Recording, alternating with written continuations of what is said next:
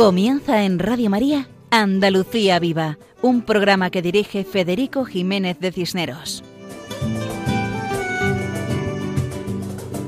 Queridos oyentes, muy buenas noches para todos. Damos gracias a Dios por encontrarnos una madrugada más en este programa titulado Andalucía Viva, en la emisora de Radio María, un programa dedicado a los hombres y las tierras de Andalucía, con el deseo de hablar de todo lo bueno y solo lo bueno que tenemos en Andalucía.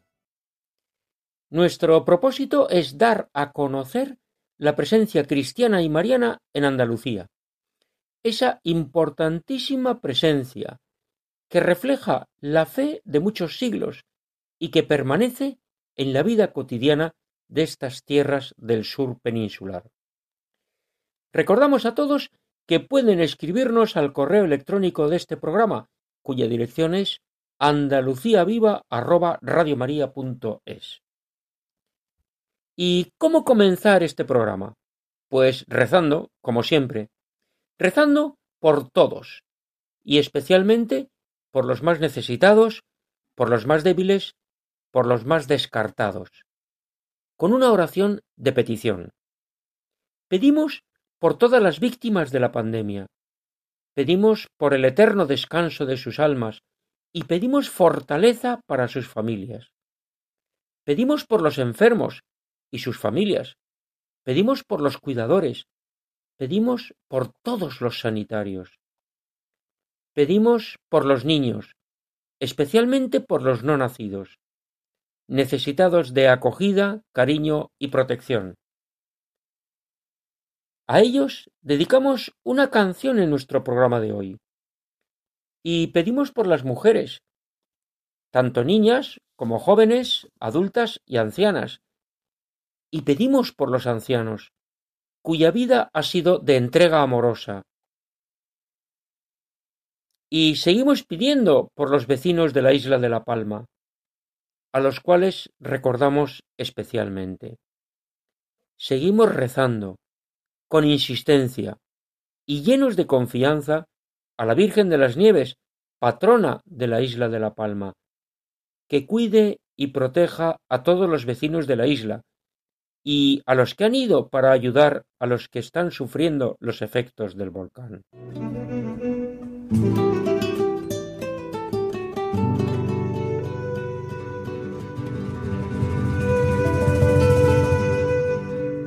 Comenzamos con la sección Canción con mensaje, donde escuchamos al guitarrista Paco Fabián interpretando la canción Aquí estamos otra vez.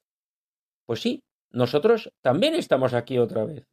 Pero esta canción es toda una invitación a la perseverancia en el amor a la Virgen María, Madre de Dios y Madre nuestra.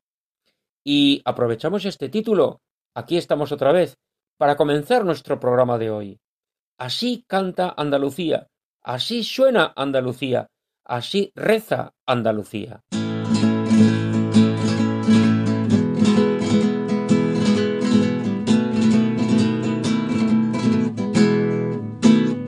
Apreciados amigos de Radio María, muy buenas noches.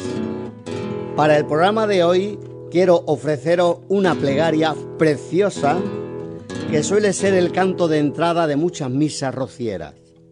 Se titula Te saludamos Blanca Paloma y también se le puede llamar Aquí estamos otra vez. Es del coro de la Hermandad de Triana. Seguro que casi todos lo habéis escuchado, incluso cantado en alguna que otra celebración.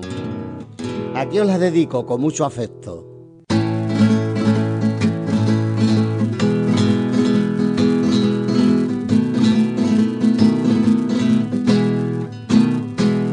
Saludamos, Blanca Paloma, te saludamos, Madre de Dios, te saludamos, Reina del Cielo, Virgen bonita de corazón. Ave María llena de gracia, consoladora de mi dolor, lucero ardiente que nunca cambia, y la abogada del pecador. Aquí estamos otra vez para decirte que te queremos otra vez para cantarte por sevillanas otra vez, para llorar ante tu mirada. Te pedimos otra vez que nos concedas la gracia otra vez de volver a besar tus plantas otra vez y otra vez llorar ante tu mirada. Enamorados de tu belleza, de tu sonrisa y de tu mirar, los peregrinos a ti te rezan, cantando vienen hasta tu altar, vienen cantando las hermandades, cantando vienen los rocieros por los caminos que van al monte, vienen tocando los tamborileros. Aquí estamos otra vez para decirte que te queremos otra vez para cantarte por sevillanas otra vez, para llorar ante tu mirada. Te pedimos otra vez que nos concedas la gracia otra vez, de volver a besar tus plantas otra vez y otra vez llorar ante tu mirada.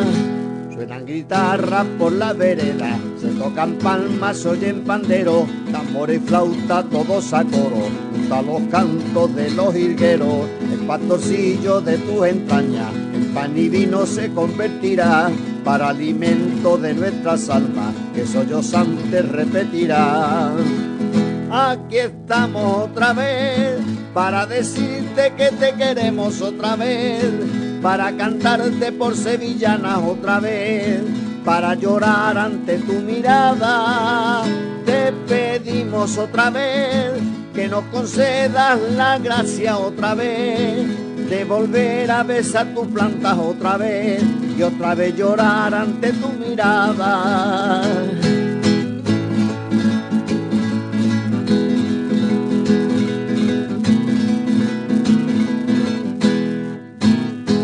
Muchas gracias, Paco Fabián, por tu colaboración.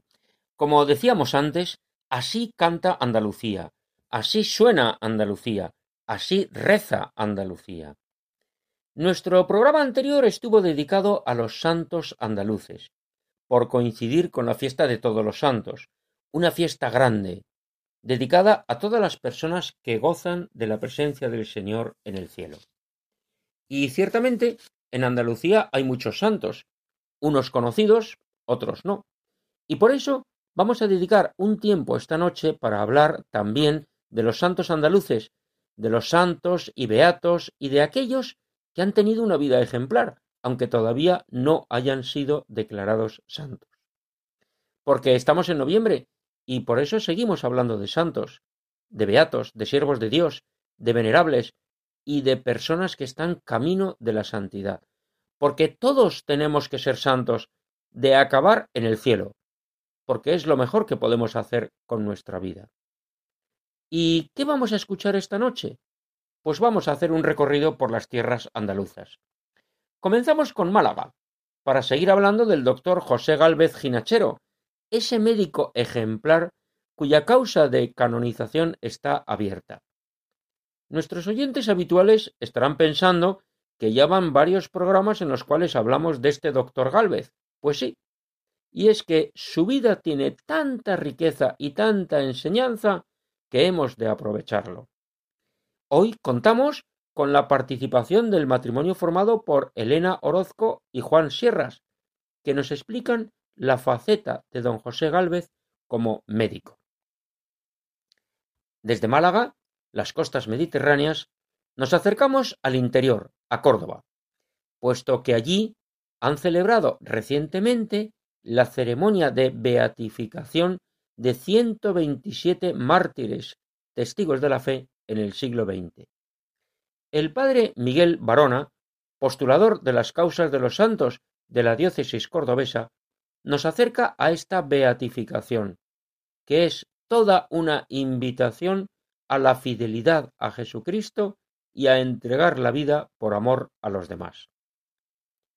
De Córdoba a Almería, donde escucharemos la canción titulada La vida es un don del Señor, interpretada por Marcelo Olima. Y como ese don del Señor hemos de aprovecharlo, después María José Navarro entrevista en Sevilla a Pepita González, que con más de noventa años sigue siendo catequista. Todo un ejemplo. Desde Sevilla regresamos a Almería para escuchar de la mano de Marcelo Lima la canción Somos el futuro, una canción dedicada y protagonizada por los niños. Y en la sección Nombres Cristianos, Juan José Bartel nos acerca esta madrugada al municipio de Navas de San Juan, en la provincia y diócesis de Jaén. Todo esto en el programa de hoy, en Andalucía Viva, en la sintonía de Radio María. Seguimos adelante, siempre adelante.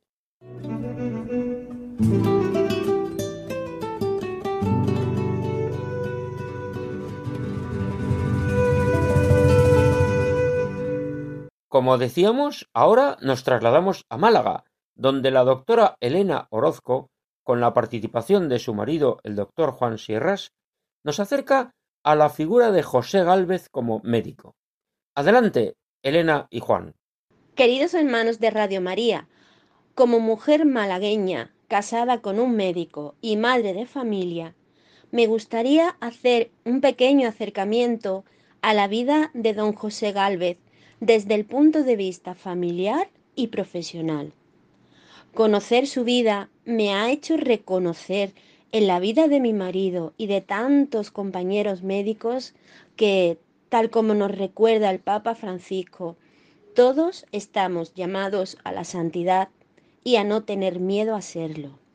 En el caso del siervo de Dios José Gálvez, su vida como laico comprometido en su profesión de médico ginecólogo, que practicó la compasión y supo ponerse en el lugar del otro y acompañar a quienes más lo necesitaba, puede ayudar y alentar a muchos médicos a seguir ejerciendo su profesión en nuestros días, mm, donde no siempre se les reconoce el valor tan sagrado de su vocación. Con este pequeño escrito trataré de hablar de las virtudes heroicas y humanas de don José como cristiano laico comprometido con la Iglesia a través de su entrega a los más necesitados. En su vocación de médico ginecólogo influyó el consejo de su madre, por quien sentía auténtica admiración cuando un día conversando con ella le hizo notar el enorme número de parturientas que entonces morían. En 1893 ingresó como médico de obstetricia del Hospital Civil de Málaga, donde ejerció durante 58 años. Desde entonces y en todas las etapas de su vida, demostró una constante preocupación por los enfermos, por los pobres, por los niños, los mayores y los leprosos. Y en todos ellos reconocía a su hermano, Hijo de Dios y hermano en Cristo, por el hecho tan desgraciado de haber perdido la salud. Era tal su dedicación a los enfermos que gracias a una visita que hizo su futura esposa a una amiga en el hospital fue como la pudo conocer. El 20 de agosto de 1904 se casó con María Moch San Pelayo y fruto de este matrimonio fueron sus hijos María del Carmen, Josefina y José, quien también fue médico. Él escribiría de su padre que su vida entera estuvo dedicada a Dios y al prójimo, y que estas dos ideas dominaban su existencia, y por ello dejaba en último lugar honores, riquezas, comodidades, fama, afectos íntimos y tantas cosas por las que los demás mortales vivimos y luchamos. Queda constancia de este modo de vida en un pequeño cuaderno donde don José escribía frases breves de sus pensamientos íntimos acerca de Dios y el hombre, y donde anotaba los programas y objetivos que se proponía cada mañana para cumplirlos con rigor. Su secreto para cumplir con todas sus actividades profesionales, espirituales y familiares radicaba en la inagotable caridad que tuvo hacia los demás y sobre todo en que nunca confió en sus propias fuerzas, sino que fió todas sus obras humanas al Espíritu Santo, haciéndose así dócil instrumento y humilde herramienta del Señor, Una de estas frases breves de su cuaderno es esta. Confía en la misericordia de Dios y en nuestro Padre. Confía en la misericordia de Dios y procura hacerlo con el prójimo. La caridad iluminaba constantemente todos los actos de don José, quien tenía un corazón puro y sensible que le permitía percibir en el día y a la hora señalados por Cristo su voz y su mandato. Cuando atendía a los enfermos, lo hacía con tal delicadeza y tiento que al curar las partes más dañadas de su cuerpo, se descubría al mismo Cristo de la cruz. A mí se me antoja pensar que hay muy poca diferencia entre una bata blanca de hospital y un hábito blanco de misionero. Ay, pero quiso el Señor que don José Gálvez fuera nuestro santo malagueño de la puerta de al lado, para recordarnos que un médico laico viviendo su fe en medio del mundo puede ser reflejo de la presencia de Dios. Ciertamente, qué hermoso es pensar que tenemos los santos de la puerta de al lado y que todos debemos ser reflejo de la presencia de Dios. Muchas gracias a Elena Orozco y a su marido Juan Sierras por esas palabras llenas de cariño que nos han ayudado a conocer mejor esa figura gigantesca que es el doctor José Gálvez Ginachero, cuya causa de canonización está abierta y del cual ya hemos hablado en algunos programas. Ojalá tengamos pronto en los altares al doctor Gálvez.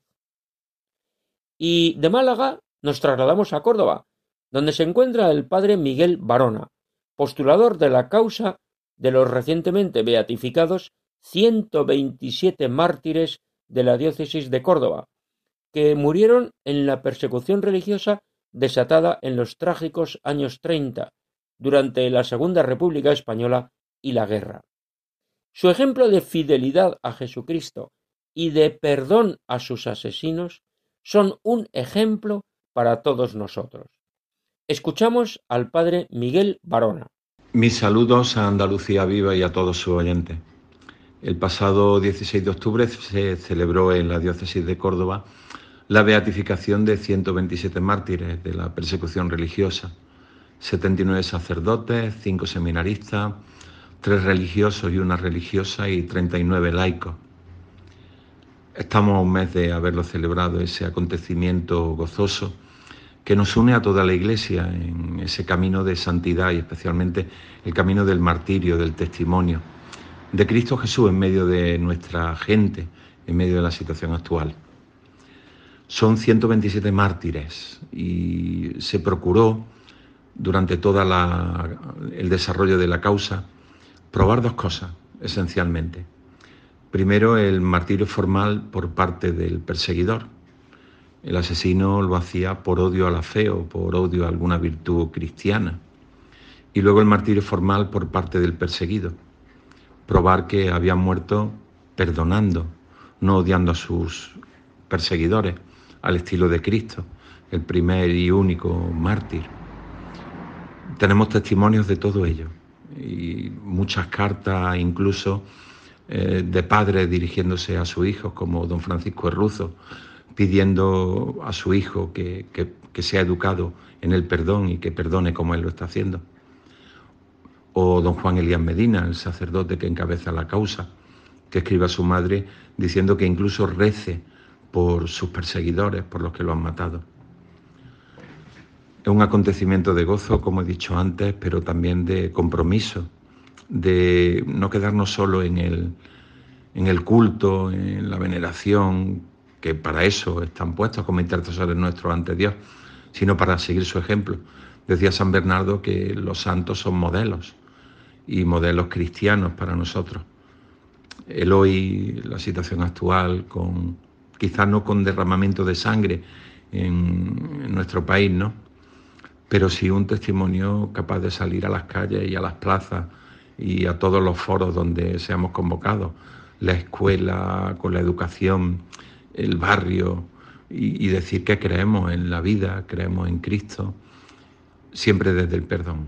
Eso también nos enseñan los mártires.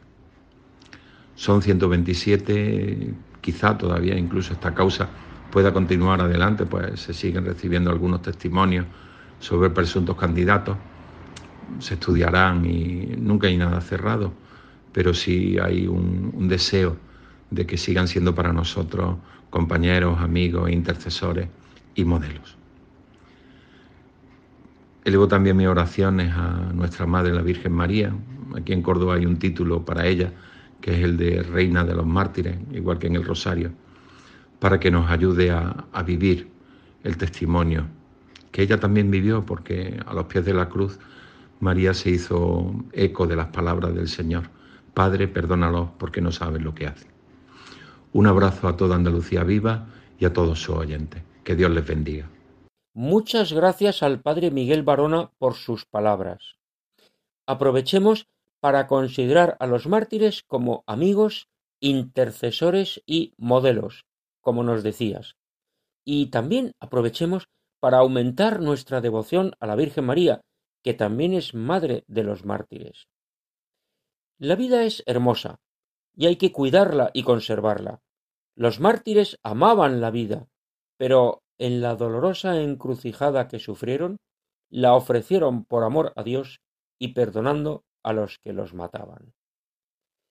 Y como la vida es un don del Señor, nos acercamos a Almería para escuchar la canción de Marcelo Olima titulada así La vida es un don del Señor, que nos anima a defender la vida, todos juntos.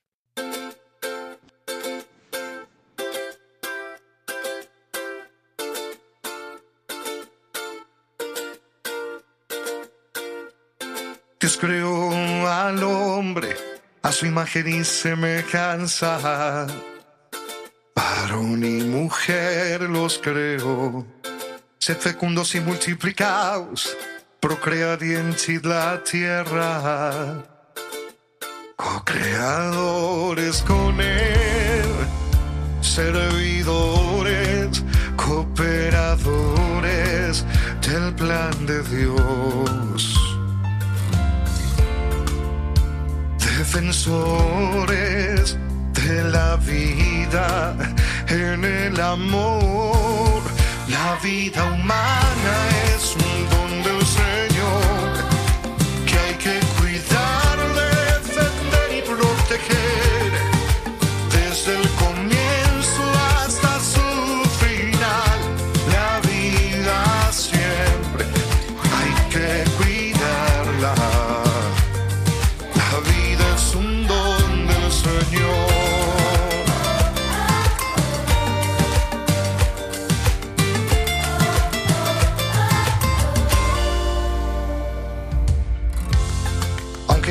Que somos muchos, nadie sobra en este mundo. Somos la obra de Dios.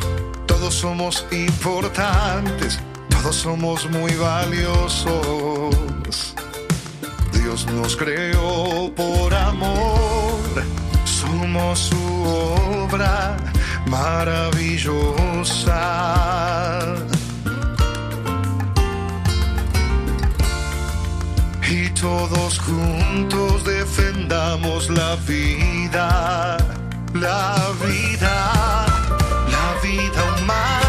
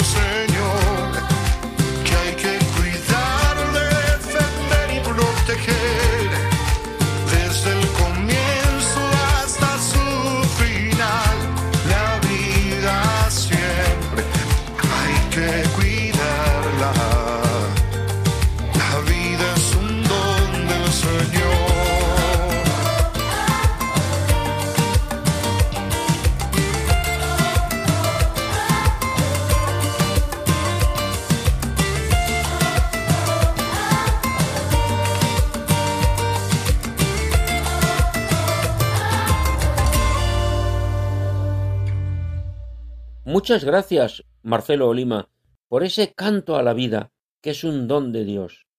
Hemos de cuidar la vida desde el comienzo hasta el final. Somos obra de Dios. Dios nos creó por amor y somos su obra maravillosa. Qué bueno es hacer buen uso de la vida. Y sirva como ejemplo la entrevista que escuchamos a continuación. Saludamos a María José Navarro, que en esta ocasión habla con Pepita González, que es catequista con más de 90 años. Adelante, María José. Buenas noches a todos. Qué alegría cuando te encuentras con una persona buena, entregada, alegre y con una profunda fe. Eso es lo que nos pasa con Pepita González. Ahora vamos a conocer su historia. Buenas noches, Pepita. Bienvenida a Andalucía Viva. Buenas noches. Bueno, pues Pepita es una joven de 91 años que a su edad sigue siendo catequista de niños. Y queremos conocer, conocer, Pepita, tu vida, un poco el por qué, cómo has llegado hasta aquí. Cuéntanos. Pues mm, lo primero que tengo que decir que por gracia de Dios, porque nací en una familia profundamente cristiana, Tuve unos maestros muy buenos cristianos, después estudié magisterio y estuve en las Teresianas del Padre Poveda. Vamos a ver un poquito la infancia. ¿Qué infancia tuviste? Dices que tuviste una familia católica. Sí. Lo primero, yo desde que me bautizaron, me apuntaron, como se decía, a la Asociación de Hijas de María. Después, a los 18 años, fui presidenta. ¿Qué es ser hija de María?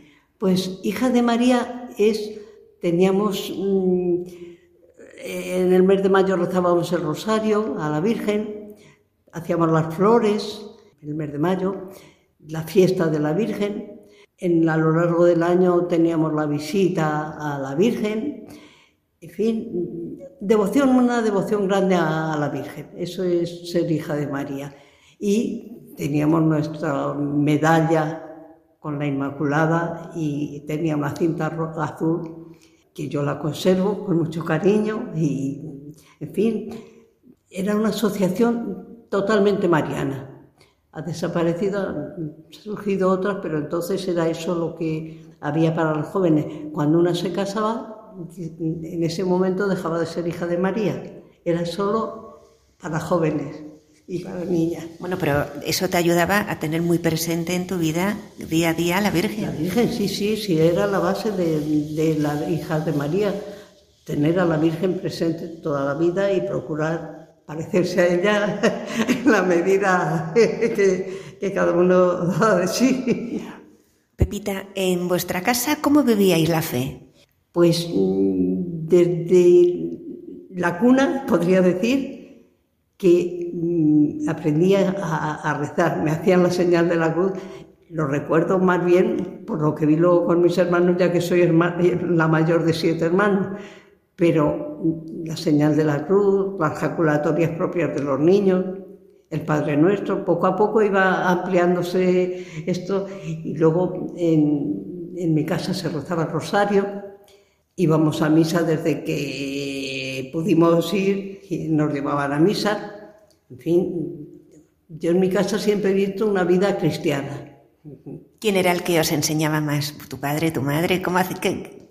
Porque me estabas contando, ah, cuéntame, cuéntame qué hacías con tu padre. Pues es que mi madre, como éramos, ya digo que soy la mayor de siete, pues mi madre se quedaba vistiendo y lavando y bañando y arreglando a, los, cada, a cada uno la muchacha nos llevaba a la cama y mi padre, o la cuna, y mi padre era el que se quedaba allí y nos hacía la señal de la cruz, rezaba con nosotros, era el que nos iba enseñando a rezar. Yo eso lo recuerdo perfectamente, sí, sí. Sí, que había en casa un ambiente cristiano totalmente. Sí, gracias a Dios. Se recibía una vez al mes a una capillita de esas que de la Virgen sí, milagrosa sí. y llegaba y yo siempre recuerdo mi padre, mi madre y todos de rodillas alrededor de la Virgen, rezándole la bienvenida y cuando se iba, qué tristeza, dejáis, recuerdo la oración en esta pobre familia y os esperamos, en fin, y de rodillas siempre, por supuesto, le dábamos un beso. Bueno, sigue habiendo muchas vírgenes peregrinas, como la Virgen de Schoenstatt, la Virgen de Lourdes. Sí, sí. Al día de hoy sigue habiendo. Sí, pero allí eso era la, la, la milagrosa. ¿Y en el colegio? Luego en el colegio con las teresianas, pues te voy a decir, el ambiente en las teresianas totalmente cristiano. Había el coro de Santa Inés, que eran de las niñas. Así a mí me dijeron que iban a meterme al coro de Santa Inés. Y dije que no, que no quería ser teresiana, pero si eso no es ser teresiana, no, no, pues voy a ser malo. De verdad, pasó así. Vamos, pero no, un ambiente extraordinariamente, a ver. Bueno, ¿y llegaste a entrar en el coro o no? Las, no, no. Las, las teresianas del Padre Poveda, porque Sí. hay también la... Y luego ya magisterio. Hice magisterio, los profesores de la normal también les recuerdo con mucho cariño, también. Es decir, el ambiente, siempre me he ido encontrando un ambiente cristiano.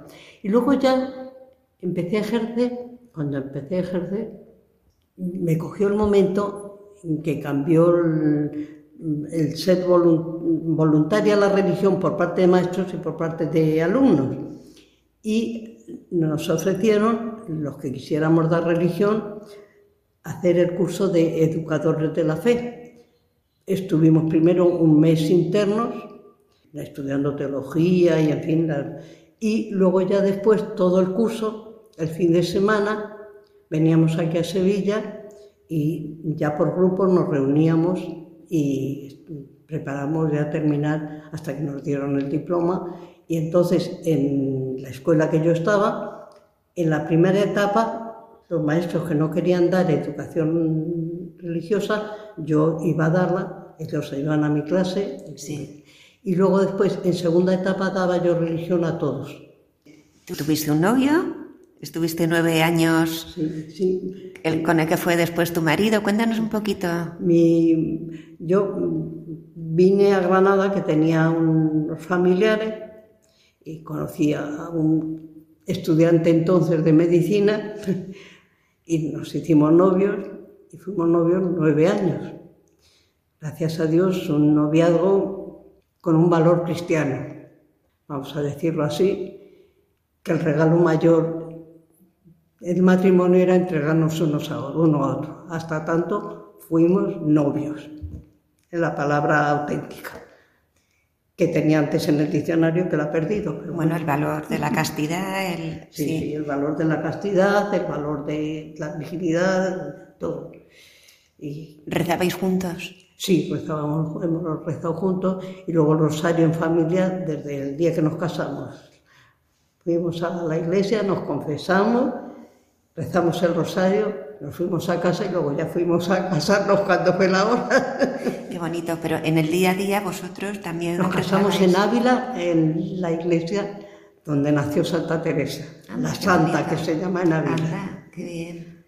Y vivisteis también un matrimonio donde Dios estaba en medio Sí, de sí, vosotros. Sí, sí. sí. La- nosotros los sacramentos, por supuesto, íbamos a misa diario, mientras mi marido pudo, porque su profesión muchas veces pues no eso. Y la misa, por supuesto, el rosario diario, en fin, la bendición de la mesa, una familia cristiana. Sí. En tu época de profesora, no ejercías solo de profesora, ¿no? Pues es que mm, yo creo que un maestro cristiano, como yo digo muchas veces, está enseñando lengua, incluso matemáticas, y puede estar metiendo a Dios. Hasta sin que se den cuenta, pero Dios está presente en cualquier palabra, en cualquier... Eso es así. Y luego además eso daba la religión. Los niños tenían mucha confianza conmigo. Por ejemplo, los temas de sexualidad, pues mm, había algunos que se planteaban en clase, pero yo les dije, hay otros que no son y que vosotros mismos, pero preguntármelo a mí directamente, lo hablamos, si puedo os contesto, si no puedo me informo, en fin, pero... ¿Y así lo hacían? Sí, sí, así lo hacían, sí, sí. Lo hicieron muchas veces, muchas veces. Bueno, y al cabo de los años han seguido también con esa confianza que han ido a preguntarte cosas. Sí, incluso recuerdo una que fue niña conmigo y cuando ya mayor se iba a casar, tenía su novio y tenía un problema de si ella sería virgen o no virgen por un problema que había tenido mm, de un accidente. Y llegó y me dijo, es que doña Pepita, yo a mi madre no me atrevo a decirle estas cosas, pero entre usted conmigo, y se lo dice a don Rafael, para ir yo tranquila a mi matrimonio. Ah, don Rafael, tu, tu marido. Sí, sí, mi marido. así, vamos, y muchos detalles de esos con los niños que... ¿Y luego vinisteis a vivir a Sevilla? Me vine a vivir a Sevilla cuando me quedé viuda, porque mmm, tenía mi madre... Tú tenías 61 años, ¿no? Cuando tenía 61, te quedaste viuda. Pero cuando viví a Sevilla tenía 63. Yo me quedé en Granada de momento, pero mi madre se le rompió la cadera y entonces me vine aquí que tenía una hermana, vendían un peso debajo, me vine a vivir debajo de ella para tener quien me ayudara con mi madre.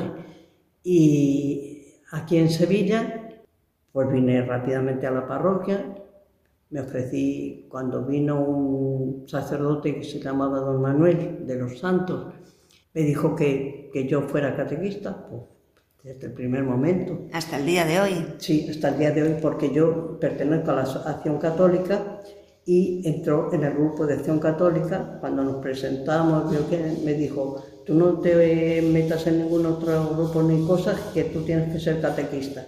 Pues aquí me tiene usted y sigo catequista con 91 años, pero... ¿Y lo que te quieren los niños? Sí, y, y me siento muy feliz. Es, la hora de la catequesis, que algunas veces mmm, me cuesta a esa hora venirme a la iglesia, sí. es así, pero es de las cosas que con más gusto hago. Me siento feliz con los niños, me encanta explicarles la palabra de Dios, ponerle ejemplos, porque a los niños hay que hablarles que entiendan las cosas. Y pues me da mucha alegría, disfruto mucho con ellos. Pepita, ¿cómo alimentas la fe al día de hoy? Pues mi día a día, yo por la mañana me levanto, me llevo el librito este que se llama Magnífica, donde se reza unos mini laudes, desayuno y los mini laudes. Luego después me vengo a misa directamente, comulgo y ya, pues depende de, de los días, tengo una reunión o tengo, me voy a casa, en fin. Y por la tarde, pues bueno, aparte de este paréntesis que hemos tenido, pues tengo la catequesis un día, tengo acción católica, el grupo de acción católica, teníamos el grupo de Biblia, que ahora no lo sé, está parado. Durante dos años lo he llevado yo porque se fue el hermano Pepe, que era el que lo llevaba, y vamos a mantenerlo a ver, pero ya es que es demasiado. ¿no? Esa, y por la tarde rezo otra vez las vísperas, las mini vísperas, yo digo porque es, es magnífica, es más cortito. Rezo el Santo Rosario a diario, por supuesto, y me duermo con Dios y le digo, aquí me tienes cuídame esta noche y gracias por el día que me has dado. Pepita, yo de mayor quiero ser como tú, ¿eh? Llegar así a esa edad, qué actividad y qué maravilla.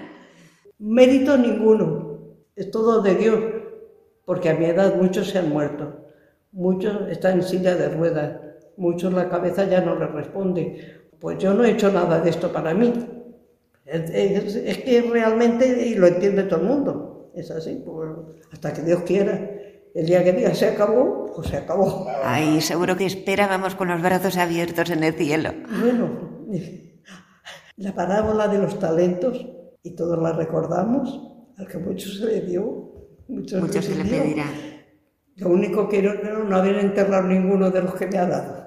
Eso sí, que no los haya enterrado. Seguro que no. Has tenido una vida muy plena, muy entregada. Y que el Señor me ayude hasta el último día de mi muerte. el día que quiera, pues me da las alas que las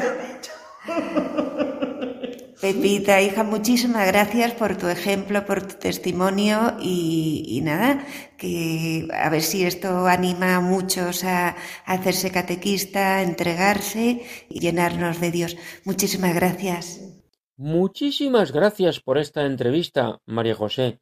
Entrevista a Pepita González, catequista con más de 90 años. La edad no es problema, como hemos podido apreciar escuchando a esa joven de 91 años como nos la presentaba María José Navarro. Y como catequista de niños, ahora tendremos que decir algo de los niños. Por eso vamos a escuchar una canción de niños cantada por niños titulada Somos el futuro, proporcionada por Marcelo Olima.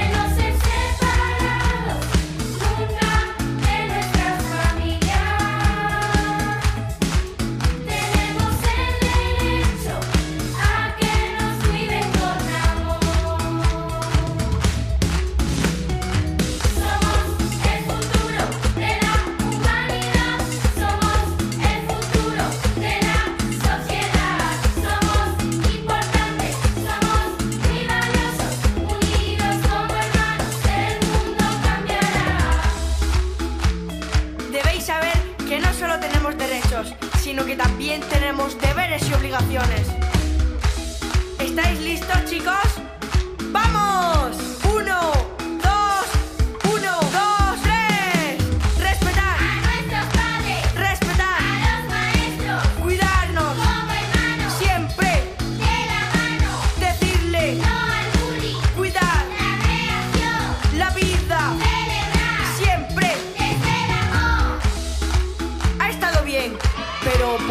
hacerlo mejor.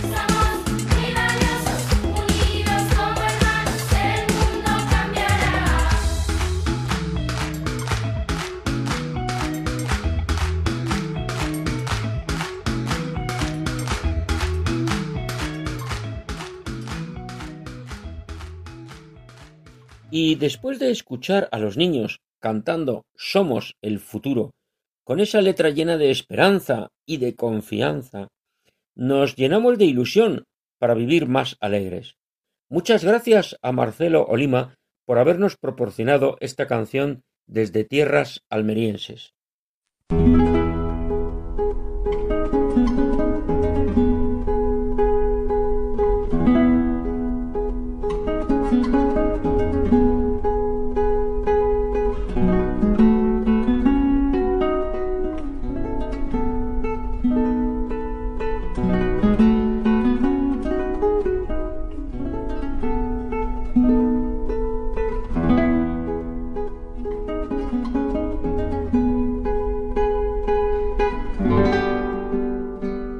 Escuchamos esta música que nos da entrada a la sección Nombres Cristianos, dedicada a los lugares andaluces con nombre religioso, sección que dirige Juan José Bartel.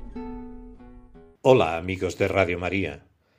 Hoy nos adentramos en la provincia y diócesis de Jaén, en la villa de Navas de San Juan, partido judicial de la Carolina. Localizada en la vertiente sur de Sierra Morena, se encuentra en la cuenca hidrográfica del río Guadalquivir y de su afluente principal, el río Guadalimar. Es uno de los ocho municipios que conforman la comarca El Condado de Jaén, con una economía basada principalmente en la explotación del olivar y con una notable producción aceitera. A mediados del segundo milenio antes de Cristo, este territorio ya presentaba una importante ocupación humana que se mantuvo con los íberos y los romanos. Posteriormente, en tiempos de los árabes sería una alquería. Las tierras de Navas fueron conquistadas por Fernando III en 1226 e integradas en las tierras de Realengo bajo la jurisdicción de Santisteban. La vinculación con Santisteban durante la Edad Moderna concluyó en 1802 con la concesión del privilegio de villazgo por parte de Carlos IV, alcanzándose de esta forma la autonomía institucional.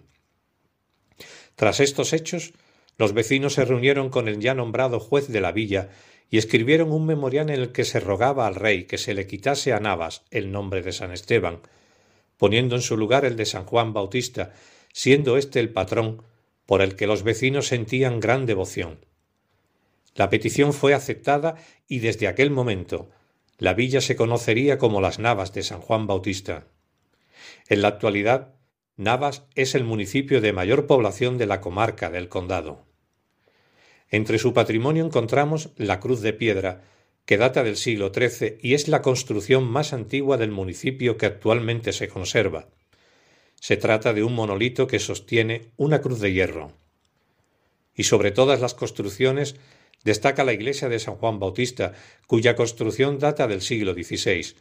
Con elementos estilísticos renacentistas, manieristas y barrocos, fue iniciada por Juan de Ostiaga y hacia 1591 fue nombrado como supervisor de las obras Alonso Barba, arquitecto de la Catedral de Jaén.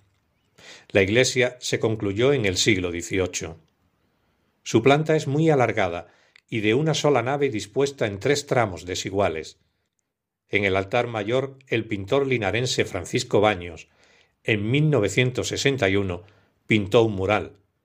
Como singularidad, la torre del campanario presenta un primer cuerpo de planta cuadrada y el segundo de planta poligonal, rematada por un volumen cónico cubierto con teja árabe. En el interior encontramos la imagen de San Juan Bautista, talla policromada, obra del escultor don Jacinto Higueras. Es de estilo clásico. Una de las piezas más importantes y valiosas que se conservan en esta iglesia es una cruz de plata adornada con bajorrelieves que representan por una cara el Antiguo y por otra el Nuevo Testamento. De la iglesia nos trasladamos a la ermita de la Virgen de la Estrella, que se alza junto a lo que fue una fortaleza árabe del siglo XIII. Ha sido reformada continuamente desde el siglo XV, momento en que se dedicó al culto cristiano. Está construida en mampostería encalada y sillería vista. En el interior de la ermita se pueden admirar las tres naves, el altar y las pinturas del camarín, obra del artista Palma Burgos. Poco se sabe acerca de la talla de la Virgen. Al no estar tallada por la parte de atrás, se supone que podría haber estado adosada a un retablo.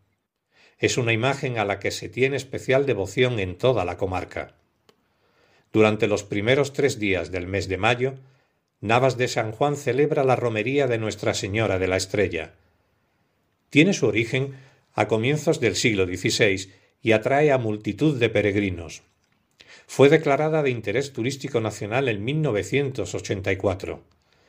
Esta festividad representa la manifestación más profunda del sentimiento navero, no sólo por la devoción que el pueblo entero manifiesta hacia su patrona, sino por la cantidad de expresiones tradicionales y culturales que a lo largo de estos días se dan cita, marcando un punto y aparte durante el año que une los lazos sentimentales entre vecinos y visitantes.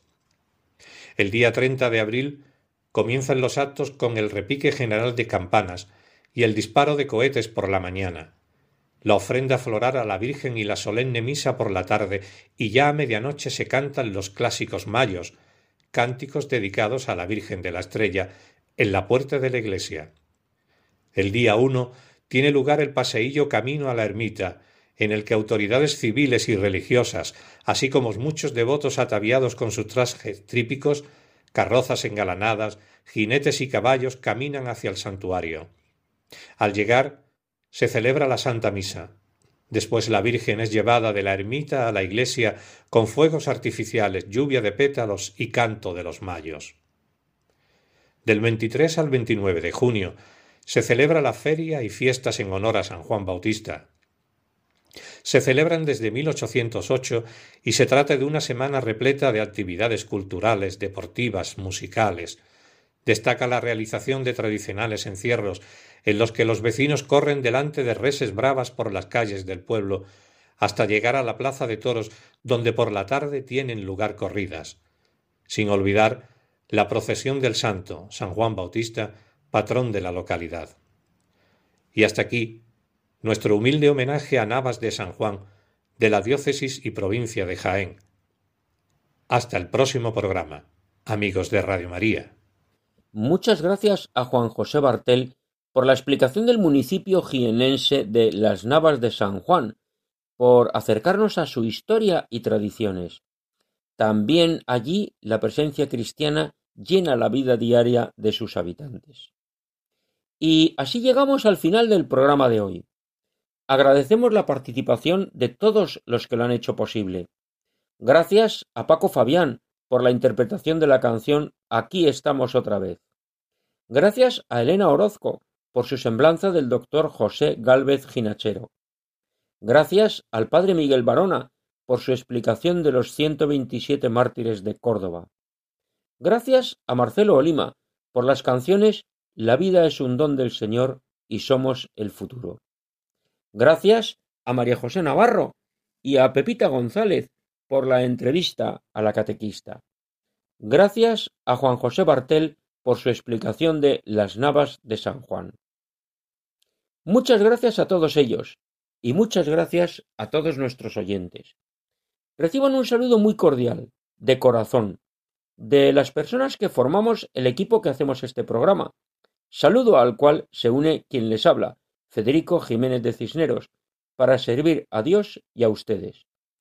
Dentro de quince días, si Dios quiere, volveremos a estar juntos en este programa titulado Andalucía Viva y dedicado a los hombres y las tierras andaluzas, a contar todo lo bueno y solo lo bueno que tenemos en Andalucía.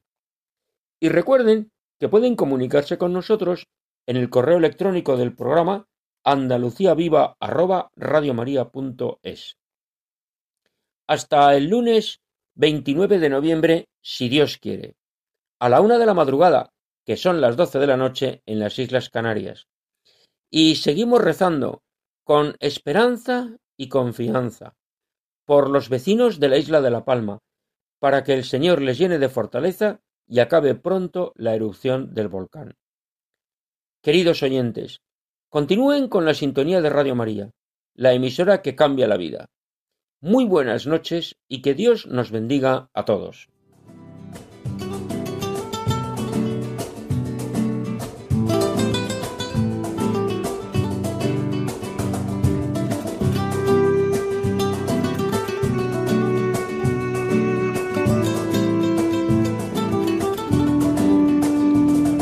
Han escuchado en Radio María Andalucía Viva, un programa dirigido por Federico Jiménez de Cisneros.